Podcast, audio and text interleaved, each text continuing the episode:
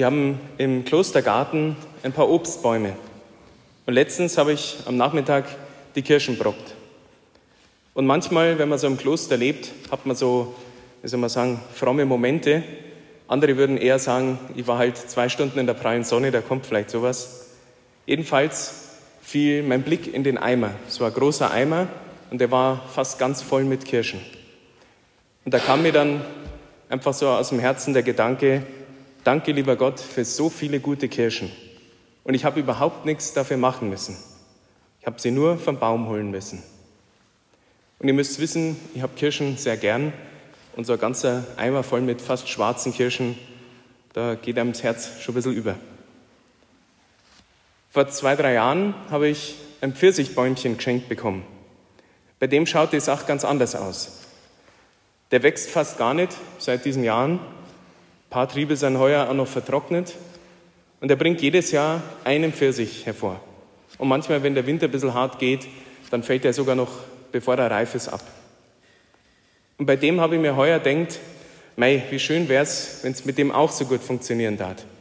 Dass er einfach so gut viele und wunderbare Früchte bringt, wie der Kirschbaum. Darüber habe ich mit dem Mitbruder geredet und der hat dann passenderweise gesagt, in der netten Art, wie man halt so mit Mitbrüdern redet, ja, dann kümmere dich halt mal um den Pfirsichbaum. Man muss natürlich dazu sagen, das ist der Mitbruder von uns, der den grünsten Daumen von uns hat und ich habe überhaupt keinen grünen Daumen. Aber es stimmt, denn was ist der Unterschied zwischen dem Kirsch und dem Pfirsichbaum? Bei dem Kirschbaum da wurde früher schon gut investiert. Ich weiß, dass viele Mitbrüder damals schon immer wieder den geschnitten haben, sich um den kümmert haben. Bei dem Pfirsichbaum, ich habe ihn zwar mit dem Mitbruder eingesetzt, aber richtig darum kümmert, habe ich mich nicht. Warum komme ich heute auf so ein Thema? Weil Jesus uns heute auf was ganz Banales, aber eigentlich fundamental Wichtiges aufmerksam macht. Auf ein Grundprinzip, das wir in der Natur finden in unserem menschlichen Leben und natürlich auch im Reich Gottes in der Kirche. Und zwar, wie man sät, so erntet man. Wie ich in was hinein investiere, so entwickelt sich daraus was. Oder auf Gott bayerisch könnte man sagen, von nichts kommt nichts. Schauen wir zum Beispiel in unser eigenes Leben.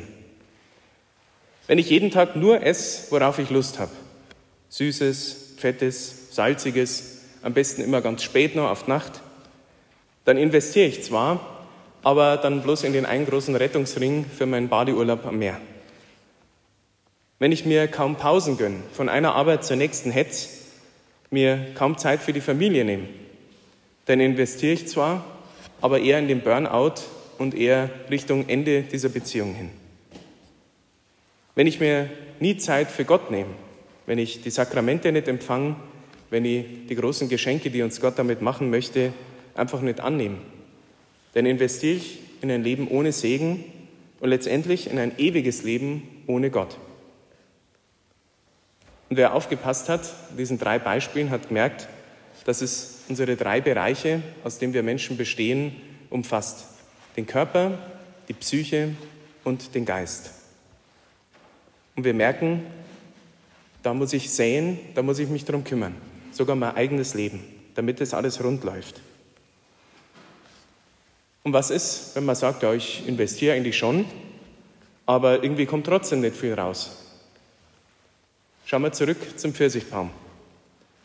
Auf den Rat von meinem Mitbruder hin habe ich mich dann mehr darum gekümmert seitdem, bin immer wieder raus auf Nacht, habe ihn gegossen und trotzdem ist immer noch weiter abgestorben teilweise und natürlich noch mehr Früchte sind jetzt so schnell auch nicht gekommen. Und auch darüber habe ich mit meinem Mitbruder geredet und dann hat er gesagt, ja, freilich hilft das nicht viel. Der Boden ist schon so hart, da kannst du gießen, was du willst, das verteilt sich irgendwo oben, aber es geht gar nicht runter an die Wurzeln. Du musst am besten die Erde drumherum auflockern und dann Rindenmulch und was weiß ich, was er mir da alles erklärt hat, wovon ich keine Ahnung habe. Und so ähnlich ist es beim Gleichnis von Jesus, was wir heute gehört haben. Es kommt auch auf den Boden drauf an. Denn auf dem falschen Boden wächst nichts. Also nicht nur säen, sondern auch richtig säen, nicht nur sich darum kümmern, sondern sich richtig darum kümmern. Was hat das jetzt alles mit unserem Leben zu tun? Wer es möchte, der kann sich heute mal fragen, und ihr könnt es mir glauben, heute predige ich auch total zu mir selber. Wie schaut es eigentlich mit den Früchten in meinem Leben aus? Wie schaut es in meinen Beziehungen aus? Zu meinem Ehepartner, zu meinen Kindern, vielleicht die ganze Atmosphäre in der Familie. Sind es gute Früchte oder fehlt da was? Wie schaut es in den Beziehungen zu meinen Freunden aus? Wie schaut es in der Arbeit aus? Mache ich einen guten Job? Wie läuft es im Verein? Bin ich überhaupt in einem Verein? Engagiere ich mich? Wie läuft es in der Kirche? Wie läuft es in der Pfarrgemeinde? Und mehr brauche ich gar nicht aufzählen. Ich glaube, jeder findet da gleich irgendwas, wo entweder gar keine Früchte wachsen oder wo die Früchte nicht gescheit reif werden oder wo es sogar faulig am Baum hängen und irgendwann runterfallen. Und wie gehen wir jetzt damit um? Wenn wir sehen, hoppala, da gibt es wirklich einen Bereich in meinem Leben, will ich eine Beziehung in meinem Leben, vielleicht die Beziehung zu mir selber, wo es irgendwie hängt. Das Normale ist, man beschwert sich. Man jammert vor sich selber, vielleicht mit anderen. Man macht vielleicht sogar andere schuldig dafür. Oder man lenkt sich einfach irgendwie davon ab. Oder wir geben zu, ich könnte was machen und ich glaube, ich müsste auch was machen. Denn wenn ich nicht sehe, woher sollen denn dann die guten Früchte kommen?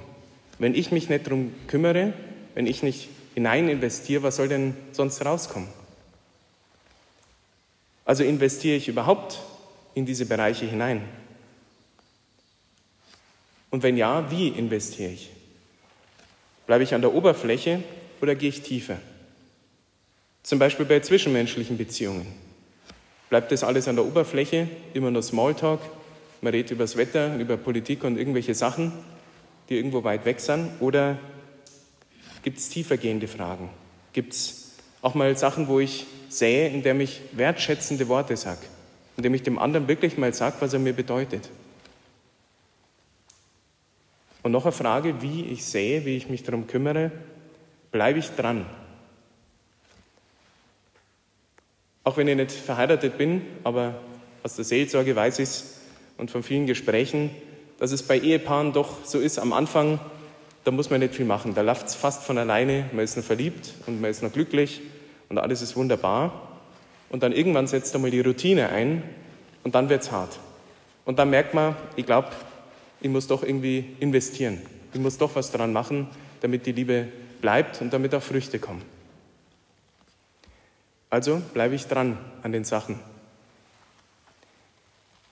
Für wen sich das jetzt nach Stress und Überforderung anhört, es ist eh schon heiß, jetzt kommt der Pfarrer, redet auch noch von Sachen, zu mir um alle möglichen Sachen noch kümmern muss, Nein, ich möchte enden mit einer guten Nachricht. Und zwar, Gott hat uns alle in dieses Leben gesetzt. Auch in diese vielen Beziehungen und vor allem in diese vielen Herausforderungen, vor denen wir stehen. Aber Gott will uns nicht überfordern.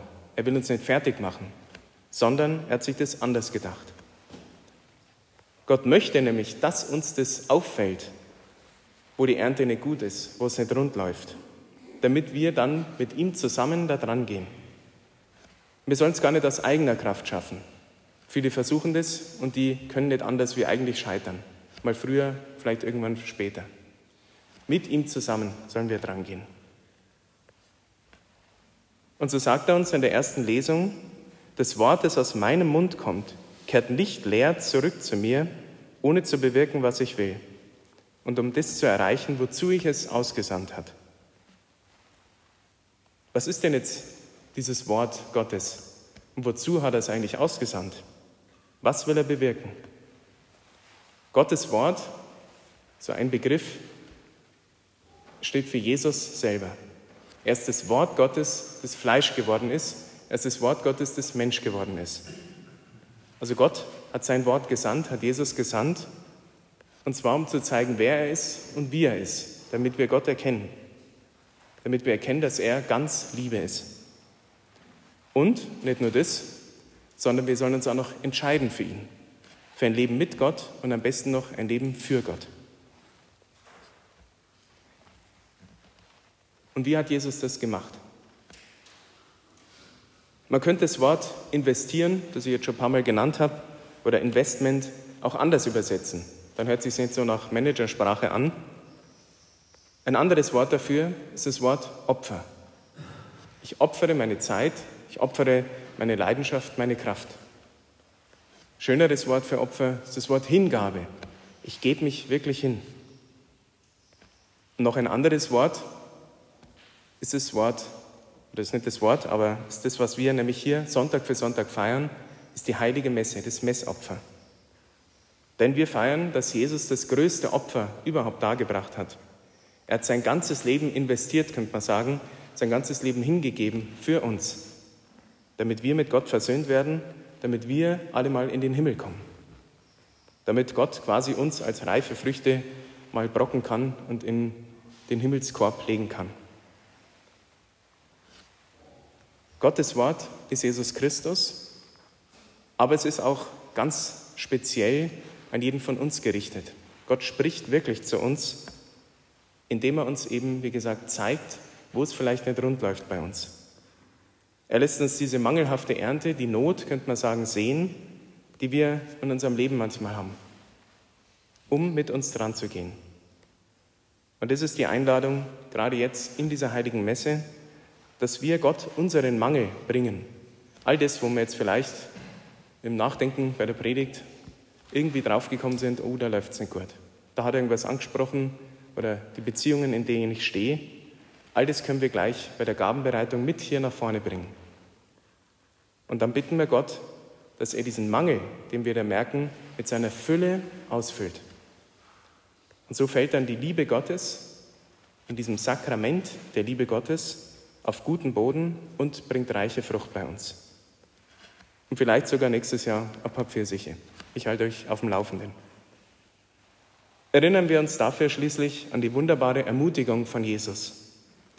Ich habe euch erwählt und dazu bestimmt, dass ihr, auf, dass ihr euch aufmacht und Frucht bringt und dass eure Frucht bleibt. Amen.